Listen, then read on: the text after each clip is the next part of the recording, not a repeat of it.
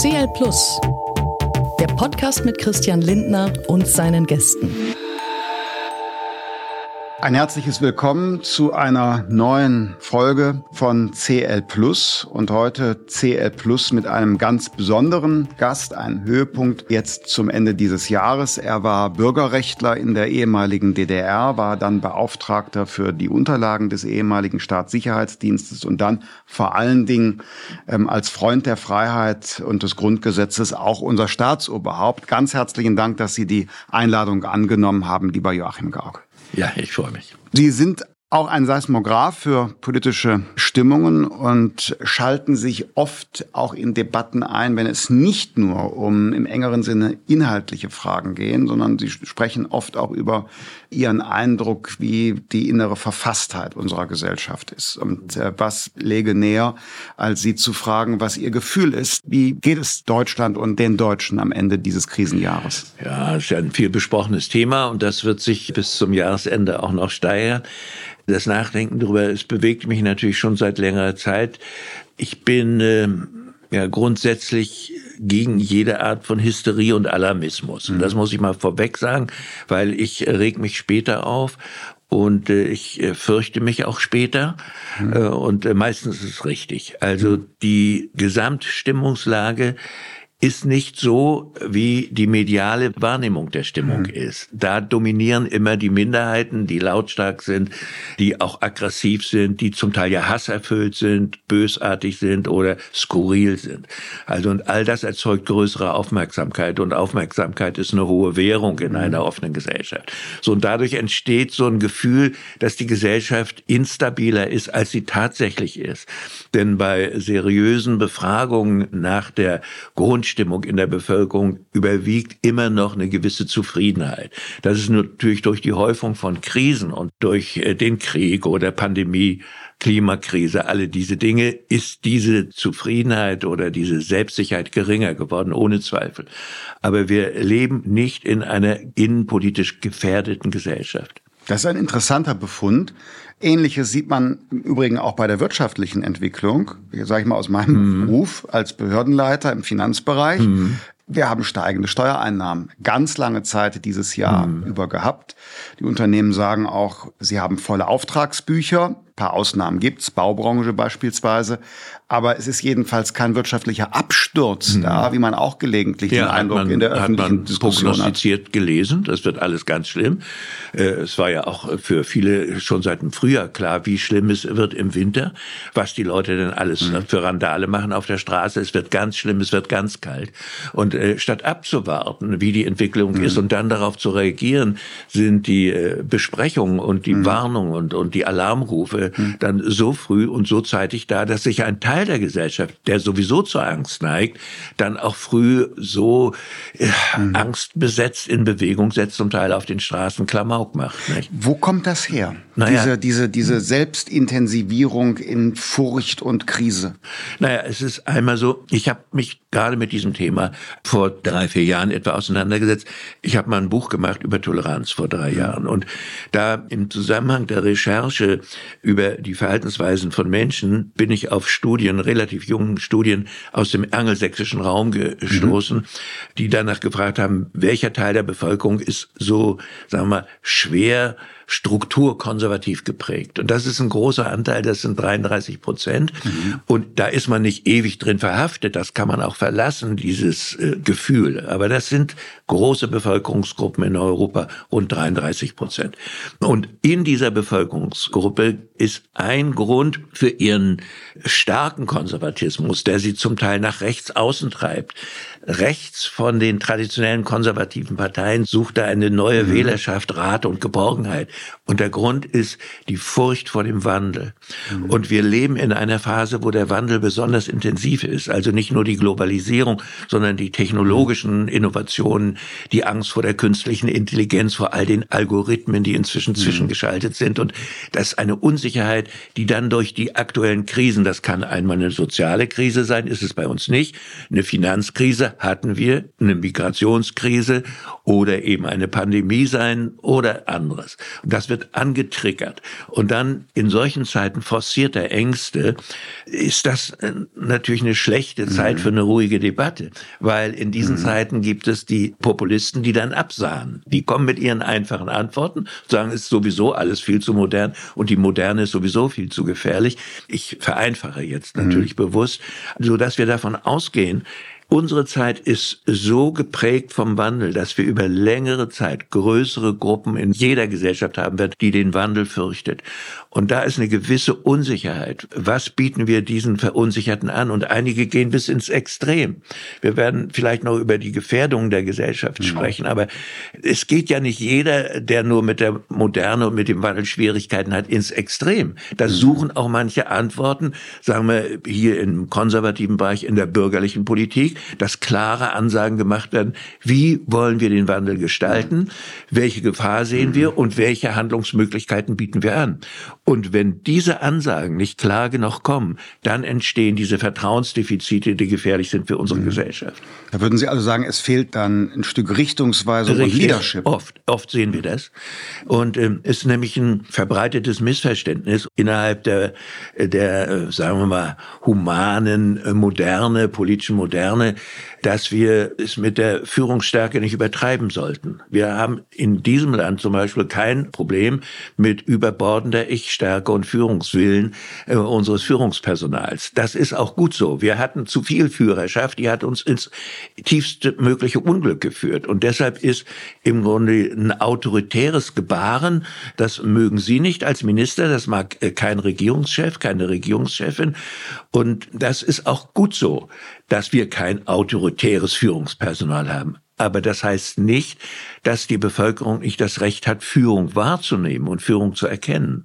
Und deshalb braucht auch eine liberale, offene Gesellschaft diese klaren Ansagen und mhm. braucht eine Fähigkeit auch des politischen Personals, so zu kommunizieren, dass das auch durchdringt. Wissen Sie, dass nicht nur die Fachleute des Politischen verstehen, mhm. was die da oben denken. Und dass es tatsächlich, wenn ich den Gedanken fortsetze, es wirklich Führung ist. Ich muss bei dem, was Sie gerade ausgeführt haben, an ein uraltes Buch denken von Guy Kirsch und Klaus Maxscheid. Und die haben mal ein Buch gemacht, das hieß Staatsmann, Amtsperson, Demagoge. Oder ja. etwas anders. Also wenn ihr das googelt, äh, vielleicht habe ich es etwas anders jetzt beschrieben. Schon lange Jahre her, dass mhm. ich es äh, gelesen habe. Jahrzehnte mhm. fast, muss ich sagen. Und die haben Folgendes analysiert. Es gibt Ängste in einer Gesellschaft, mhm. wie Sie sie gerade beschrieben mhm. haben. Man kann unterschiedlich darauf reagieren. Der Demagoge kennt die Ängste und will sie gewissermaßen politisch bewirtschaften. Der macht ein Geschäftsmodell aus den ja. Ängsten. Das erleben wir mhm. in unserer ja. politischen Landschaft. Ja. Dann gibt es die Amtsperson, mhm. die kennt die Ängste mhm. der Menschen und teilt sie. Mhm. Und deshalb wird beruhigt und es wird irgendwie die Angst verwaltet, aber bloß verwaltet. nicht weit bewegen, weil man hat ja selber Angst. Mhm. Und dann das Interessante, die nennen das der Staatsmann oder mhm. die Staatsperson, die kennt die Ängste, teilt sie aber nicht, mhm. sondern versucht den Menschen eine Richtung zu weisen, wie man die Ängste mhm. überwinden kann. Da musste ich gerade dran denken an dieses Buch, weil das deckt ja, sich ja. Mit, mit dem, was Sie quasi einfordern. Finden Sie, wir haben zu wenig also, politisches Leadership gegenwärtig? Ja, selbstverständlich. Aber äh, das wir, höre ich als Regierungsvertreter äh, gern. Na, wissen Sie, äh, das ist äh, jetzt nicht ein Problem dieser Regierung, ich sondern äh, das sind Lernprozesse, die erfolgen müssen im Zuge einer Bewusstwerdung Gefährdung unserer Rolle. Wir sind einstweilen die, die wir werden können. Also wir wollen mal, wir wollen mal hoffen, äh, dass äh, zum Beispiel mit einer super starken Rede des Regierungschefs von Zeitenwende sich auch sichtbar dann immer wieder die Politik der Zeitenwende mhm. erkennen lässt. Mhm. Und das Wählervolk wird positiv darauf reagieren, mhm. wenn dieser Führungswille erkannt wird und negativ, wenn Unsicherheit entsteht. Ich will ja nicht sagen, dass nicht in den ganzen vergangenen Jahrzehnten politische Führung stattgefunden hat, aber es ist manchmal äh, zu spät oder unzureichend mhm. kommuniziert worden, was die Absicht ist bei bestimmten Konflikt- oder krisenhaften Situationen. Und generell ist dieses Bewusstsein zu fördern, dass wir, wenn wir eine wir sagen ja immer, auf einer Wertebasis mhm. agierenden Politik uns bewegen, dann dürfen wir auch nicht klein von uns denken mhm. und uns zum Beispiel verzwergen gegenüber Autoritäten, die wie in China mhm. total wirtschaftlich stark sind. Und da müssen wir mal ganz lieb und nett zu ihnen sein. Das geht auch anders, sondern man kann auch Handel treiben und diesen Handel mit einem selbstbewussten Agieren für die eigenen Interessen und auch für die eigenen Werte verbinden. Das teile ich total. Bei dem Gedanken von Führung mhm. habe ich gerade einen Scherz gemacht mit Blick auf die aktuelle Regierung. Im Grunde teile ich aber Ihren Befund, weil ich sehe es so, dass die Politik und die Regierungen der Gegenwart, der Vergangenheit, Bund und Länder in Deutschland, finde ich zumindest, oft die Menschen unterfordert haben. Wir haben, ist ein bisschen paradox, weil viele immer sagen, um Gottes Willen, wir haben jetzt die steigenden Energiepreise und Inflation. Wie kann der davon sprechen, dass wir unterfordert werden? Ich meine mit Unterforderung, man muss den Menschen vielleicht auch Einsichten und Wahrheiten eben zumuten, aber das können die Menschen auch tragen. Also zum Beispiel zu sagen, wir müssen unser Wirtschaftsmodell in Deutschland, weil China und die USA sich verändern, Technologien sich verändern, Energie teurer wird, müssen wir unser Wirtschaftsmodell verändern. Mhm. Das bedeutet, auch für dich verändert sich etwas, auch du musst dich verändern. Wir werden das gemeinsam bewältigen, aber eins können wir nicht, stehen bleiben. Mhm. Das versprechen wir falsch, wir müssen dir Veränderung zumuten. Würden Sie es ähnlich sehen? Ja, selbstverständlich. Und vor allen Dingen müssen wir über die Gründe mit den Leuten auch sprechen, warum diese Veränderungen einfach erforderlich sind, warum sie nötig sind. Und dann muss unter Umständen auch Streit her. Ja, mhm. wir hm, haben jetzt eine Entwicklung, zum Beispiel mit dem Bürgergeld, die äh, findet große parlamentarische Mehrheiten. Selbst die Freien Demokraten finden das plötzlich toll. Also das sind schon merkwürdige Entwicklungen. Wenn Sie jetzt, oh, jetzt provozieren Sie mich. Ja, ja, ja, ja das äh, soll auch gelegentlich meine Absicht sein. Aber äh, wenn wir mit den Gewerbetreibenden sprechen, dann haben die wirklich ganz überwiegend eine sehr eigene Meinung dazu. Hm. Ich selber übe keine Kritik an dem Prinzip des Sozialstaates.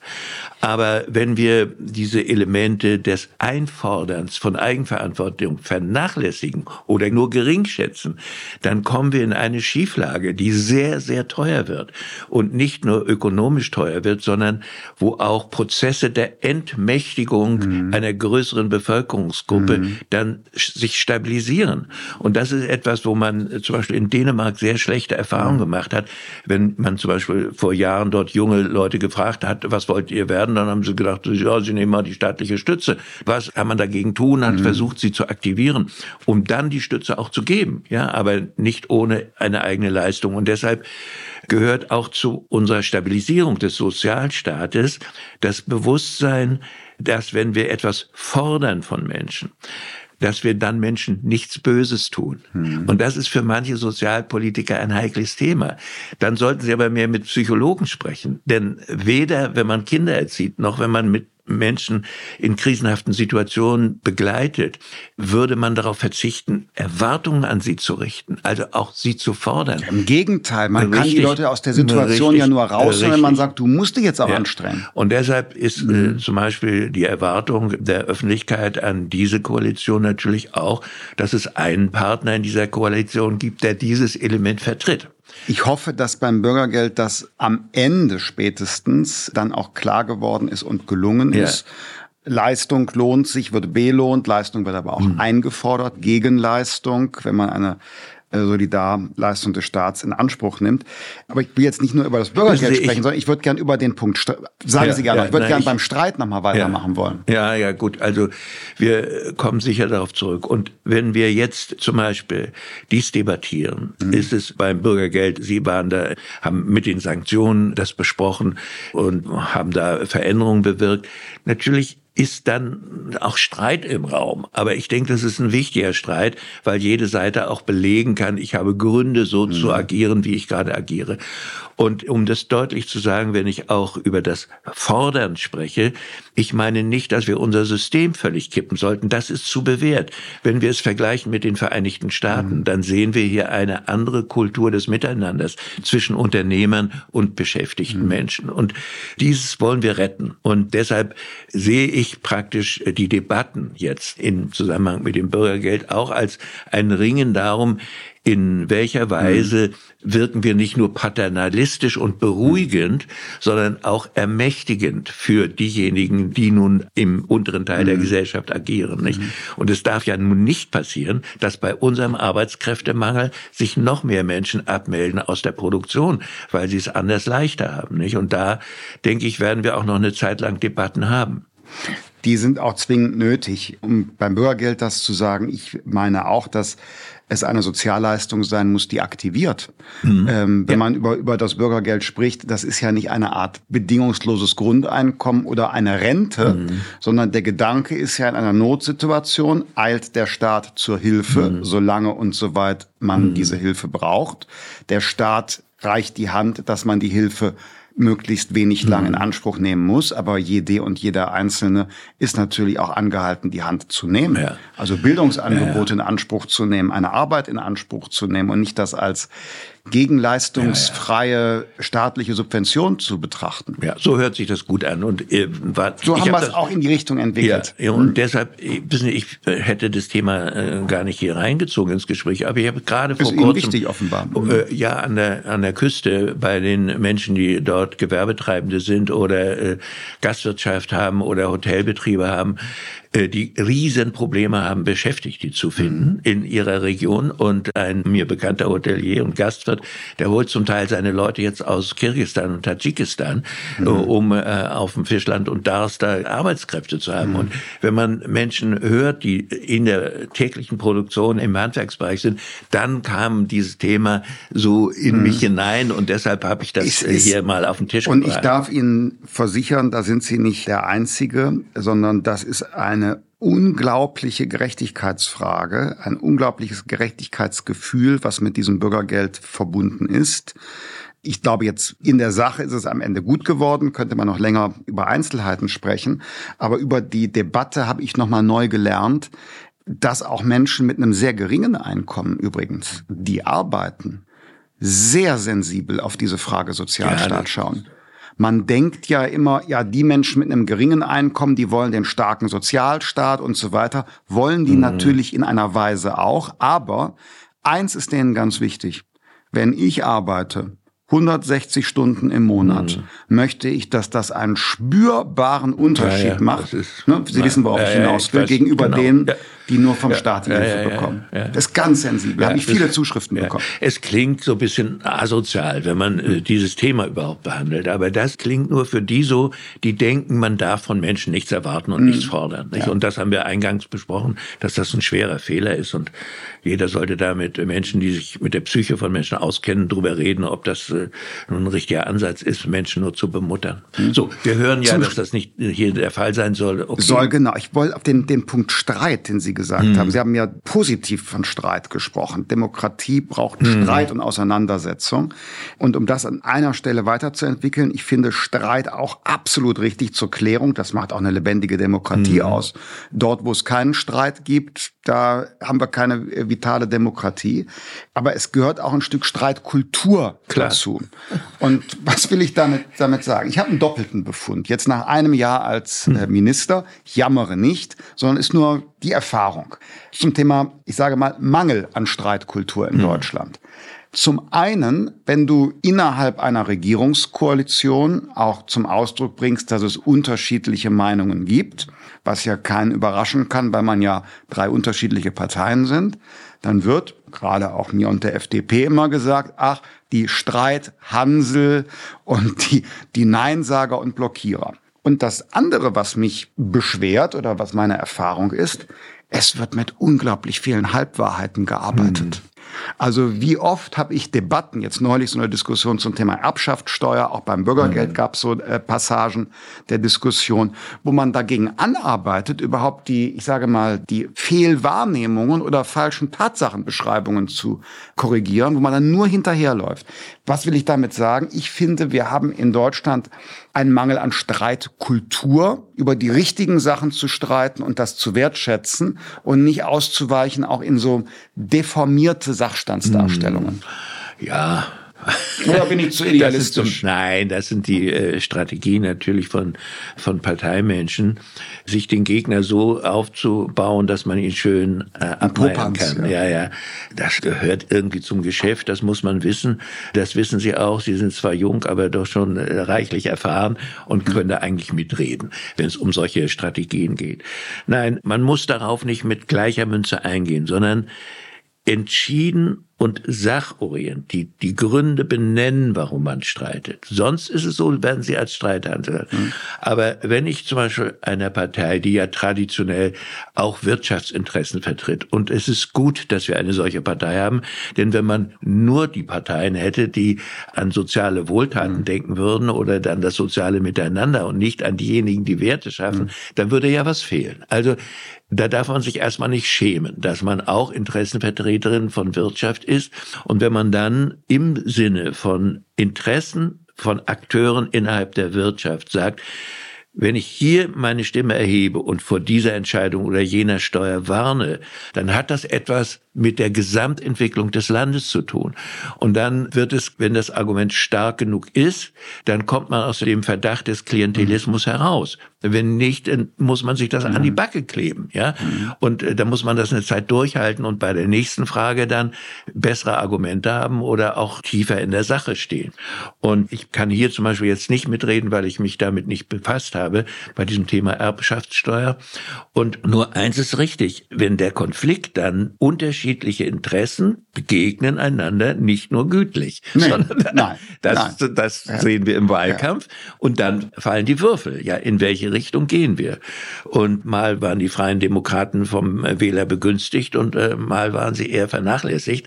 So ist das. Und klar erkennbare Fronten helfen dem Wähler. Mhm. Und nicht nur bei ihrer Partei, sondern eigentlich bei jeder Partei. Wir haben ja nicht nur Streit, sondern Dieses wir haben mit dem Kultivierten, das ist, denke ich, auf der Ebene, auf der Sie agieren doch noch am ehesten hinzukriegen. Ja, wir haben auch gelegentlich pöbelhafte Ausfälle gehabt in der Geschichte des Deutschen Bundestages. Aber wenn wir unser Parlament mit dem anderer Länder vergleichen, dann haben wir ja hier zivilisierte Zustände. Das, ja, es wird nicht, so, nicht geprügelt. Ja, aber ja. so, das heißt, wir haben ja eine Kultur des zivilisierten Streits. Mhm. Das ist die politische Debatte. Und die wird je nach Temperament mal heftiger und mal weniger heftig ausgetragen. Es ist nicht die Robustheit, die schädlich ist, sondern das Element, was Sie genannt haben, die Halbwahrheiten oder gar die Lügen oder das Auslassen von Fakten zu Ungunsten des Gegenübers und zu meinen das eigenen meine Gunsten. Ich. Ja, ja, ja genau das, das meine ist eben gefährlich. Das ist eine gezinkte Debatte. Ja, schönes äh, Wort. Das, das ist eine gezinkte Debatte. Ja, und ja. das ist, äh, dann wird der Streit heftiger, dann wird er auch emotional. Nicht? Und wir sind Menschen, das werden wir nicht völlig ausschließen können, aber das Schlimmste wäre, aus Furcht vor Streit nur noch sich höflich mhm. anzulächeln und so tun, als gäbe es keine mhm. Interessenunterschiede. Das mhm. wird dann auch nicht belohnt vom Wahlvolk. Im ne? Gegenteil, dann sagen die ja. Leute, wenn die alle einer Meinung sind, mhm. dann brauchen wir ja offensichtlich oh. ganz andere Politiker, als die, die eine im Bundestag. Alternative. Ja? So ist. Und wer weiß, was dann für Alternativen ja, genau, da auf der genau. Agenda sind plötzlich. Insofern ne? ist die Auseinandersetzung jetzt FDP oder CDU, CSU ja. zum Beispiel im, sag mal, im Bereich der, der sogenannten bürgerlichen Parteien mhm. gar nicht von Nachteil. Das zeigt, dass es Unterschiede gibt. Aber wo wir gerade über, werden wir jetzt so hingetrieben, mhm. über Streit und Streitkultur sprechen. Es gibt ja auch Protest. Sie selbst haben ja auch mhm. mal, wenn ich das so, so etwas flapsig sagen darf, als Protestierender, mhm. sprich als Bürgerrechtler mhm. in der DDR, eine politische Rolle gehabt. Wie schauen Sie vor dem Hintergrund und als mhm. ehemaliger Bundespräsident heute auf die Klimaproteste, mhm. auf die naja, Klimakleber? Ja, als erstes wollen wir mal äh, sagen, ich bin nicht vom Beruf Bürgerrechtler gewesen, sondern evangelischer Pfarrer.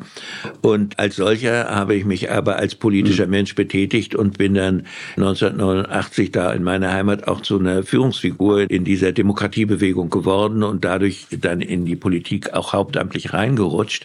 Und äh, für mich ist die Fähigkeit Protest und die Möglichkeit in einer Gesellschaft zu protestieren essentiell für eine mhm. freiheitliche Gesellschaft. Das ist ja völlig klar, da müssen wir gar nicht drüber debattieren. Das Zweite ist, wenn es um Protestformen geht, die mit aller Deutlichkeit auf ein vernachlässigtes Thema hinweisen, habe ich auch noch Verständnis dafür.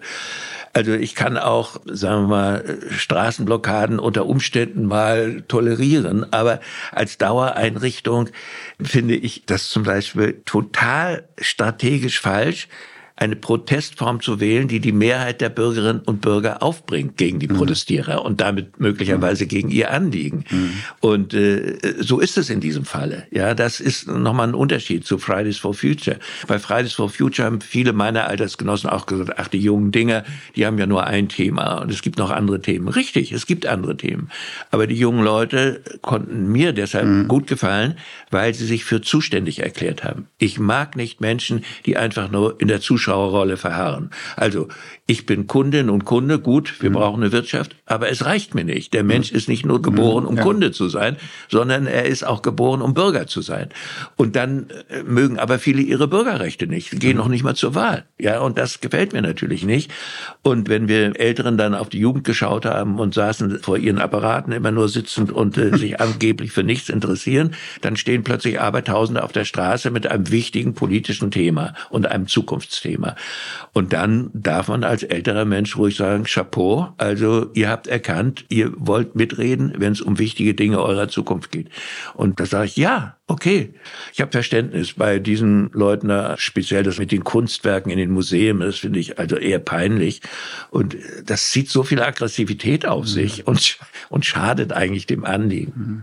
Wie gehen wir mit denen um, wenn die sich naja, auf die also, Straße kleben? Ich bin äh, jetzt äh, kein Jurist, also ich weiß nicht, wenn es eine Ordnungswidrigkeit ist, es gibt ja geordnete Verfahren. Wie gehen wir mit Ordnungswidrigkeiten um? Wie gehen wir mit Straftaten um?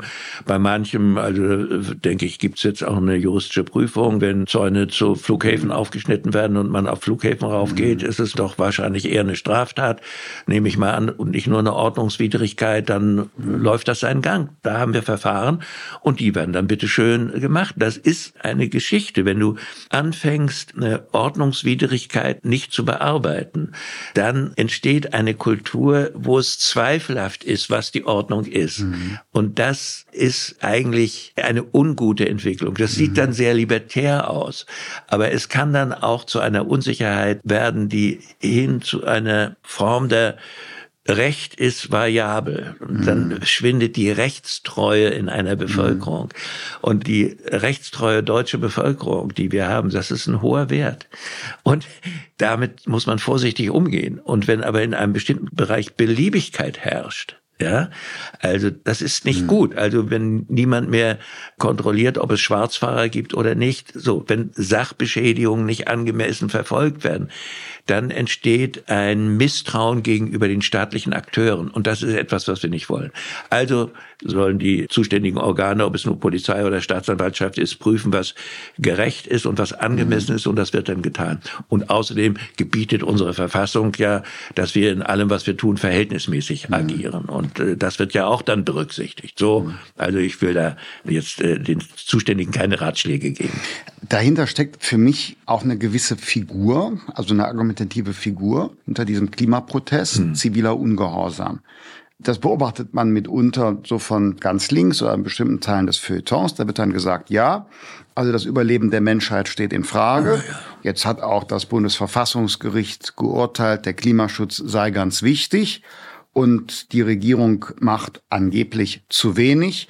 Also ist das ja legitim, da mhm. nichts getan wird, dass man zu diesen Mitteln greift. Mhm. Ich halte das für brandgefährlich. Ja. Weil der nächste Schritt ist ja dann, Mhm. Ja, Wenn, ja, das ist die Relativierung dann äh, der Ordnung. Und, ja, und auch der Demokratie ja, am ja, Ende. das ist es. Es sieht dann immer so aus, als ob praktisch die, so die bürgerlichen Spießer das nicht ertragen können. Aber wissen Sie, das ist eine, äh, eine abschüssige Ebene. Nicht? Und äh, ich habe mal bei Recherchen zu einer Arbeit mir mal eine ganz bestimmte Stadt angeschaut, in der durch massive Zuwanderung sehr viel Unsicherheit und auch Gesetzlosigkeit mhm. herrscht. Die Stadt Mechelen in Belgien. Mhm.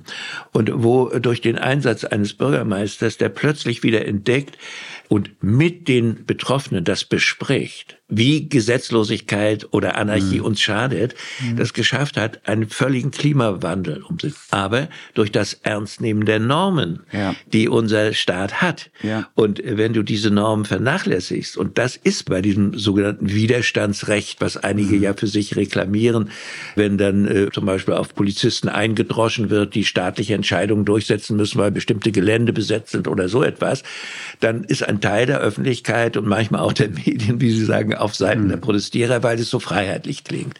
Aber wenn diese äh, Freiheit so ausgelegt wird, dass sie die Rechte, die gelten, im Grunde relativiert, dann ist etwas Ungutes dabei. Und es geht noch in meinen Augen darüber hinaus. Es ist ja eine Form auch der Selbstermächtigung und Selbstüberhöhung. Da hm. ist eine Gruppe, die hat ein hm. legitimes Anliegen, einverstanden, aber es gibt auch andere legitime hm. Anliegen. Und diese Gruppe sagt, mein Anliegen ist erstens das mhm. Wichtigste und wir wissen, was wir wollen. Also bei den Klimaklebern ja, ist ja, ja, Tempo 100 muss kommen, so lange mhm. kleben wir uns auf die Autobahn fest. Wenn man das fortsetzt, dann kommt man ja zu einem geradezu autoritären Gesellschaftsmodell, weil es ist eine Gruppe von Eingeweihten, mhm. die einer Mehrheit sagt, was gut und richtig ist oder umgekehrt, wenn zufällig die parlamentarische Mehrheit nicht dem eigenen erkannten ja. Willen entspricht, dann Pech für die Demokratie, ja, ja. dann muss das gebrochen werden. Ja, und schauen Sie, Sie nehmen hier jetzt dieses eine Beispiel. Wir haben ja ein viel drastischeres Beispiel. Das ist durch die Bewegung der Rechtsaußenleute, die auf den Straßen so tun, als wir sind das Volk, haben sie eine alte Losung mhm. gekapert, die gegen die Diktatur gerichtet war. Mhm. Und sie tun so, als müssten sie mit dieser Losung jetzt gegen die offene demokratische Gesellschaft opponieren. Alles, alles schlimmer Irrtum oder Schwachsinn. Und da haben wir diese Begegnung von rechts außen, links außen und völlig äh, also mhm. eigentümlichen Denkstrukturen geprägten Menschen, die normalerweise mhm. als Querdenker bezeichnet werden. Und da ist diese Relativierung viel politisch wirksamer noch. Ist diese grundsätzliche Infragestellung derer, die wir aus der Mitte unseres Volkes mit unseren Mehrheiten dorthin geschickt sind. Die deutschen Wählerinnen und Wähler haben entschieden, ihre Partei kriegt die und die Stimmen. Sie haben sich mit anderen dann verbündet und bilden diese Koalition die Leute, die dort stehen und sagen, äh, wir sind das Volk und wir wollen das jetzt ja. mal durchsetzen, das sind die, die erwarten, dass sie mit Elementen der direkten Demokratie durchgreifen könnten. Mhm. Sie machen sich überhaupt nicht klar, das muss man ihnen jetzt auch gelegentlich mal sagen, sie hätten ja gar keine Mehrheiten, ja. weil ja. Ja. in dem so. schweizerischen Wahlsystem würden mhm. sie ja gar keine mhm. Mehrheit finden in Deutschland, aber sie tun einstweilen so, weil wir diese repräsentative Demokratie haben, als wäre das ein Defizit. Und das ist ein eine stärkere Infragestellung, diese Bewegung, als das, was wir von dieser Form des Protestes mit den Klimaklebern haben. Das wird sich relativ schnell relativieren und äh, wird sich legen. Das ist jetzt gerade mal modern, das ist ein Hype, sie kommen mhm. dauernd vor. Wenn die Journalisten nicht immer anwesend sein würden, würde sich das auch relativ schnell erledigen. Und wir müssen sehen, wie äh, der Staat darauf reagiert, ob er hilflos zuschaut, dann ermuntert das andere rechtswidrige oder ordnungswidrige Sachen zu machen und das ist kein Gewinn für die Gesellschaft. Wir haben genug Protestformen und genug Artikulationsmöglichkeiten, unseren Protest in die mhm. Öffentlichkeit zu bringen. Sie haben vor einigen Jahren mal davon gesprochen, es gäbe so eine Unkultur des Verdrusses ja. äh, in Deutschland. äh, zu wenig Debatte, zu wenig politisches Engagement. Ja, auch zu wenig Freude. Wissen ja. Sie, Deu ja, Deutschland ist ja, trotz allem noch ein Land des Gelingens. Aber wenn du das sagst, dann giltst du ja als bekloppt. Ja, mhm. da wirst du in bestimmten Kreisen gar nicht mehr eingeladen. Mhm. Und das hat mich so genervt. Du findest immer relativ schnell Aufmerksamkeit, wenn du auf die Nöte und Sorgen, die es doch gibt. Äh, wir leben doch nicht im Paradies. Äh, wir leben in einer menschengemachten Gesellschaft Gesellschaft, also voller Irrtümer und Fehler. Aber neben Irrtümern und Fehlern gibt es ja auch noch ein paar Erfolge. Und das kommt mir immer so vor, dass die Leute unfähig sind, unser Land zu vergleichen mit anderen Ländern und mhm. Gesellschaften. Würden sie das tun, dann würden sie mal merken, dass sie in einem Land so leben. schlecht nicht. Ja, das mhm. wahrlich und in dem mhm. unzählige Menschen ja auch gerne sein möchten. Mhm. Ja, und das sollte uns doch mal anregen, etwas positiver über uns, unsere Möglichkeiten und unsere Gesellschaft zu sprechen. Nicht?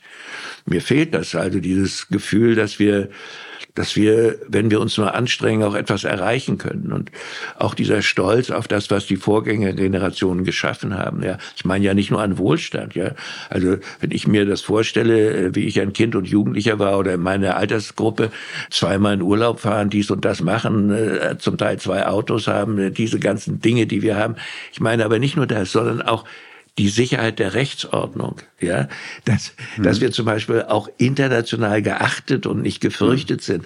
Also so viele Werte, die wir geschaffen haben. Stabiles Regieren. Ja, Man muss ja nur ja, mal in Europa sich ja, umschauen. Ja, ja. Mhm. Oh, ach ja, wenn man das also in Ruhe, dann ach ja, hast du auch recht. Mhm. Aber es ist so, Ängstlichkeit und eine gewisse Verdrossenheit sind mhm. zu weit verbreitet im Land. Jetzt mache ich einen kleinen mhm. Schnitt und komme aber von dieser Frage der politischen Kultur und den Debatten auf die aktuelle Situation Ukraine-Krieg. Wir gar nicht zunächst mal Sie zu Russland befragen, sondern Sie fragen, ob Sie auch das Gefühl haben, dass es oder sogar Erkenntnisse haben, dass in Deutschland das Russlandbild sich zwischen Ost und West sehr deutlich unterscheidet. Hm. Es unterscheidet sich. Deutlich, sehr deutlich weiß ich nicht, weil mir im Westen gibt es eine ganz merkwürdige Situation. Also der Teil einer kritischen Öffentlichkeit, die immer schon amerikafeindlich war. Bei denen spürt man ganz deutlich, dass sie ein größeres Verständnis für die russischen Bedürfnisse haben. Und da ist eine eigenartige Melange zwischen Anti-Amerikanismus und äh, Russland verstehen oder Putins Russland verstehen, um es richtiger zu sagen. Bei den Ostdeutschen kann es Liebe nicht sein. Das muss schon was anderes sein. Und da werden wahrscheinlich die Psychologen und Psychotherapeuten bessere Antworten haben als die Soziologen und die Politologen. Warum sage ich das? Wenn wir uns mal überlegen, äh, wofür war die Sowjetmacht und waren also mhm. die russischen, ukrainischen und belarussischen und tatarischen Soldaten, die wir bei uns hatten, als Sowjetarmee, wozu waren die eigentlich da? Was wollten die in ganz Mittelosteuropa? Sie hatten eine einzige Aufgabe, das Nachkriegssystem, das von den Kommunisten zu einer Diktatur gemacht wurde, das zu stabilisieren. Sie waren die Sachwalter der ewigen Herrschaft, so stellten sich die Kommunisten das vor. Ohne die Armee ohne die Rote Armee wäre die deutsche Einheit in den 50er Jahren vollzogen worden, weil es der Wille der Ostdeutschen war, nicht in einer Diktatur zu leben. Das haben sie am 17. Juni mit einem großen Volksaufstand an den Tag gelegt. Wir wollen freie Wahlen, wir wollen die Einheit Deutschlands. Und dieser Wille wäre umgesetzt worden ohne die Präsenz der Sowjetarmee. Wir hätten keine Regierung unter Walter Ulbricht und Erich Honecker auf Dauer toleriert, wenn wir hätten frei wählen können. Aber freie Wahlen gehörten nicht zum politischen Konzept des Sowjetkommunismus. Und deshalb verdanken wir ihnen unsere Unfreiheit und unsere Gefangenschaft hinter der Mauer. Das ist das, was wir ihnen verdanken. Und wenn wir jetzt denken, äh, wo konnte das herkommen, dann diese Größe, dann finden wir auch nicht das, was wir in vielen Städten Südwestdeutschlands oder Nordwestdeutschlands finden, dass die Besatzungsmacht auch privat mit den Bürgerinnen und Bürgern Kontakt gehabt hätte. All das kam ja gar nicht vor sondern die waren kaserniert, die Soldaten, und bei bestimmten Veranstaltungen zum 1. Mai wurden mal bestimmte Delegationen an bestimmte Plätze geführt. Aber es gab überhaupt keine Begegnungsmöglichkeiten, wo ein bürgerschaftliches Miteinander zwischen Militär und der Bevölkerung hätte existieren können. Sowas gab es nicht. Es gab es vielleicht unter den Stasi-Typen oder unter den höheren Offizieren. Die einfachen Soldaten wurden sowieso behandelt wie Sklaven. Aber bei den Offizieren hätte es das geben können. Nach meiner Kenntnis war es auch nicht weit verbreitet. Sodass wenn du jetzt suchst nach so einer emotionalen, freundschaftlichen, guten, du findest nichts. Wo kommt das dann her? Ja, haben Sie mal von dem Phänomen des Stockholm-Syndroms gehört? ja, natürlich. Mhm. Schau den, der Gewalt über dich hat, ganz lieb an, dann wird er dir nichts weiter Böses tun. Das erklärt nur eins nicht. Wenn ich im Deutschen Bundestag ich muss es so offen aussprechen, den Vorsitzenden der AfD höre, wie der gelegentlich über Russland spricht, das gerade einen mörderischen Krieg führt und über die USA, kann ich das intellektuell nicht nachvollziehen. Ja, dann werde ich Ihnen dazu verhelfen. Eine, einen ja. Kontrast nur. Aus Osteuropa kenne ich auch viele Politikerinnen und Politiker, mhm. zum Beispiel meine Finanzministerkollegen. Mhm.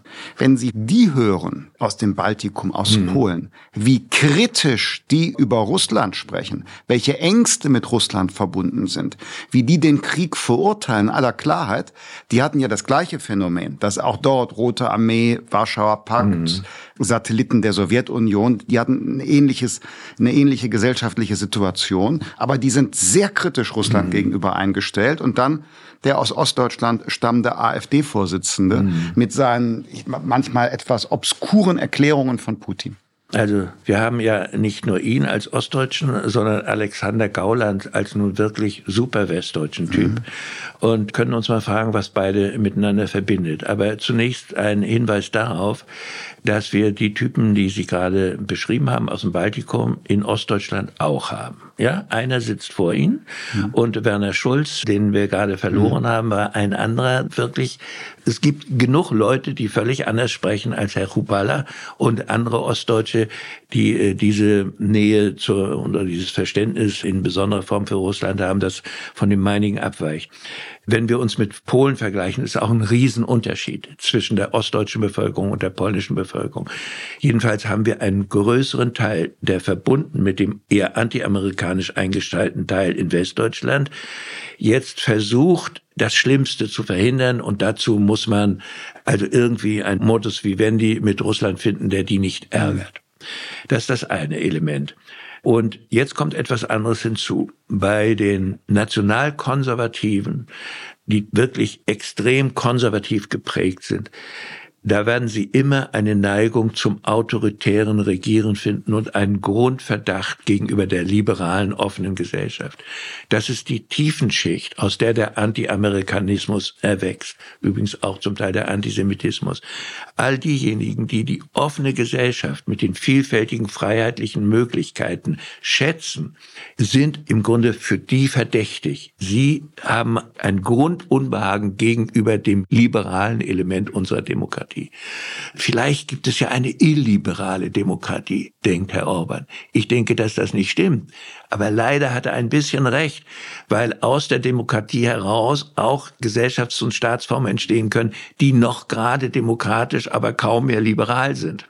Also diese Schnittmenge gibt es schon. Aber das Grundproblem, warum sich Rechtsaußen, extreme Linke und sogar Islamisten, die von Rechtsradikalen bekämpft werden, in der Tiefe verstehen, ist eine Grundfeindschaft gegenüber der liberalen Moderne. Und daher äh, haben die eine Neigung zu diesem Typus des autoritären Durchsetzers, ja, der sein Ding macht. Und da wir ja komplexe Wesen sind, vermischen sich jetzt die unterschiedlichen Motivlagen oder auch die unterschiedlichen psychischen Prägungen und ideologischen Inhalte, die wir haben, nicht wahr? Und so kommt Wie es gehen dann wir mit denen um? No, ja, wir streiten mit ihnen. Es ist so, einmal, ich komme noch mal auf etwas zurück, was ich im Eingangsteil erzählt habe, dass wir einfach uns bewusst machen müssen, wir werden immer in jeder Gesellschaft, in den USA übrigens noch stärker als in Europa, diese Gruppe haben, die sich grundsätzlich eigentlich sehnt, danach geführt zu werden, die eben den Wandel fürchten und die, die Moderne fürchten. Die mögen kein Risiko, Freiheit ist ihnen weniger wichtig als Sicherheit. Und aus diesem Teil wird immer starke Führung erwartet werden. Und deshalb auch mein Plädoyer, dass auch in der liberalen Gesellschaft Führung erkennbar sein muss. Aber das ist manchen nicht genug. Sie wünschten lieber, sie möchten mhm. lieber als Gefolgschaft existieren. Mhm. Nicht? Und dann gibt es welche, die nur denken, es ist zu viel Fortschritt und äh, es ist zu viel kulturelle Moderne zum Beispiel. Wir haben in diesem Teil Europas gelernt, dass wir uns auch vertraut machen können mit Dingen, die uns zunächst fremd waren. Seien das fremde Religionen, fremde Menschen und so weiter. Das geht, das braucht aber einen gewissen Prozess. Naja, und wie gehen wir mit den Menschen um? Wir müssen unterscheiden zwischen denen, die wirklich, wie meinetwegen die Reichsbürger oder wie die wirklich Rechtsradikalen, da ist kein, da gibt's kann man nur bekämpfen. Ja, die kann man bekämpfen. Es ist keine Wehrhafte Toleranz Demokratie. möglich. Ja, mhm. ich bin sehr für sowas, für so ein Element, das nenne ich äh, also kämpferische Toleranz. Ja, mhm. also Streit fällt bei mir noch unter Toleranz, wenn er zivilisiert ist. Mhm. Aber da ist Schluss. Ja, genau. da ist die Grenze, da ja. ist Intoleranz angezeigt. Nur, wir wären ja auch bekloppt, wenn wir nun jeden, der da mitläuft, jeden Malermeister und jede Krankenschwester, die da bei der Demo mitläuft oder die vielleicht AfD wählt, wenn wir der sagen, ach, du willst wohl Adolf Hitler haben. Nein, das will sie nicht. Sie will nur nicht so viel Moderne, wie zurzeit über sie kommt. Und im Osten hast du dich nicht so lange an die Moderne gewöhnen können wie im Westen. Da fehlt eine ganze, mehr als eine Generation an Leben mit unter anderen Umständen, in Erweiterung mit vielen anderen von verschiedenen Menschen und Ideen. Und deshalb gibt es noch diesen kulturellen Unterschied zwischen Ost und West. Das hat nichts mit Charaktermängeln zu tun, sondern mit unterschiedlichen Lebensräumen, die uns geprägt haben. So, und deshalb musst du mit denen anders umgehen als mit diesen Hardcore-Rechtsaußenleuten, ja. Die gehören bekämpft. Und vor allen Dingen gehört es sich nicht so zu tun, als müssten wir uns so sehr vor ihnen fürchten, dass sie morgen die Macht ergreifen könnten. Ja, sie werden hier niemals die Macht ergreifen, ja, weil wir haben das hinter uns, ja, was mit einem Land geschieht, das Ja sagt zu Diktatoren, ja. Das sind äh, versprengte Minderheiten und wir müssen die Teile, die unzufrieden sind mit der Moderne oder die überfordert sind von der Moderne, von bestimmten Entwicklungen. Ich nehme jetzt mal das, das Zuwanderungsproblem, was zum Beispiel in Skandinavien diese sehr mhm. gefestigten Gesellschaften so verunsichert haben, dass eben nicht nur in Ossiland, sondern in ganz Skandinavien nationalpopulistische Parteien abgesahnt haben. Und zwar wie, ja? Obwohl die gesellschaftlichen Verhältnisse mhm. super waren, ja? Und das hängt damit zusammen, dass Menschen Zeit brauchen, um bestimmte Probleme zu verarbeiten und sie brauchen Politiker, die zeitnah auch Konfliktzonen Konfliktzonen nennen und dann begreifen, ja, zum Beispiel bei dieser Einwanderung, ja, wir wollen ein Land der Vielfalt, ja, wir wollen Zuwanderung, aber es gibt nicht nur schlaue Bücher, sondern jede Menge Erfahrungen von Oberbürgermeistern, was passiert, wenn wir hier nicht gestaltend eingreifen. Ja, werden wir dann in eine Situation kommen, die zur Krise werden kann. Und darüber zu sprechen, muss ja nun wohl erlaubt sein. Mhm. Nicht? Das war der Grund, warum ich mal als Präsident gesagt habe, unser Herz ist weit, aber unsere Möglichkeiten sind auch endlich. Ich wollte da ja nicht als Reaktionär dastehen, sondern als einer, der nicht ertragen kann, dass bestimmte Problembereiche nur am Stammtisch debattiert werden und nicht in der gesellschaftlichen Mitte. Und von daher gehört es sich angesichts dieser Entwicklung, dass Menschen dahin tendieren, unsere Demokratie so kritisch zu sehen und dann solche Alternativen zu wählen, äh, dass wir denen erklären, hört mal, schaut mal hin, was haben die für ein Angebot für die Zukunft? Was eröffnen sie euch für eine Zukunft? Schaut, überprüft sie mal. Und sie in Sachfragen zu konfrontieren, wo sie stehen. Und deshalb brauchen wir eine differenzierte Form von Streit, absolutes Nein gegenüber den Nazis und äh, Faschisten und Rechtsbrechern und eine nicht nachvollziehen, Verständnis äh, äh, nicht, aber ein Eingehen auf Ängste von Leuten, die sich in diesem Protest mitartikulieren. Ja, ist nicht immer leicht, da die Trennung zu vollziehen. Ne? Herr Bundespräsident Gauck, vielen Dank für dieses Gespräch, das ja irgendwie Kraft gegeben hat und Lust auf Debatte wieder neu vermittelt hat. Ich hoffe nicht nur mir, sondern auch denen, die uns zugehört haben. Ich wünsche Ihnen und euch jetzt schöne Weihnachtstage und einen guten Start in ein neues Jahr 2023. Dann sehen wir uns wieder. Mit der Folge endet die Reihe für dieses Jahr. Auf bald. CL Plus, der Podcast mit Christian Lindner und seinen Gästen.